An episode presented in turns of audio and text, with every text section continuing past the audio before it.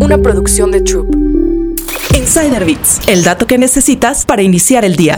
Los Juegos Olímpicos de París 2024 y la huella de carbono. París 2024 quiere ser la edición más verde de los Juegos Olímpicos, pero no será nada sencillo. Los organizadores del evento deportivo se propusieron reducir a la mitad las emisiones de carbono en comparación con las ediciones pasadas de los Juegos.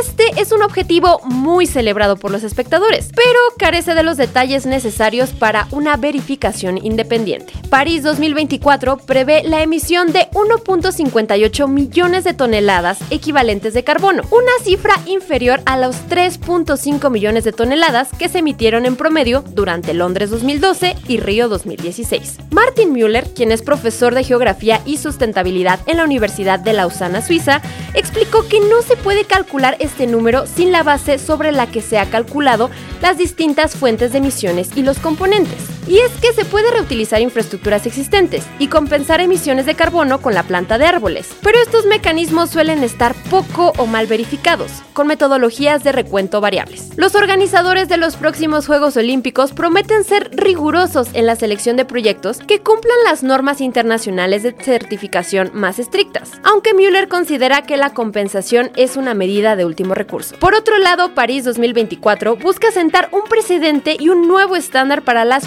futuras citas olímpicas. Pero, ¿cómo se puede ir más allá? Los investigadores aseguran que la verdadera solución está en reducir considerablemente el tamaño del evento, rotar los Juegos Olímpicos entre las mismas ciudades, organizar transmisiones masivas de las competencias en estadios alrededor del mundo y ampliar normas independientes de sustentabilidad. Descubre más historias en Business Insider México. Insider Bits, el dato que necesitas para iniciar el día. Una producción de Troop.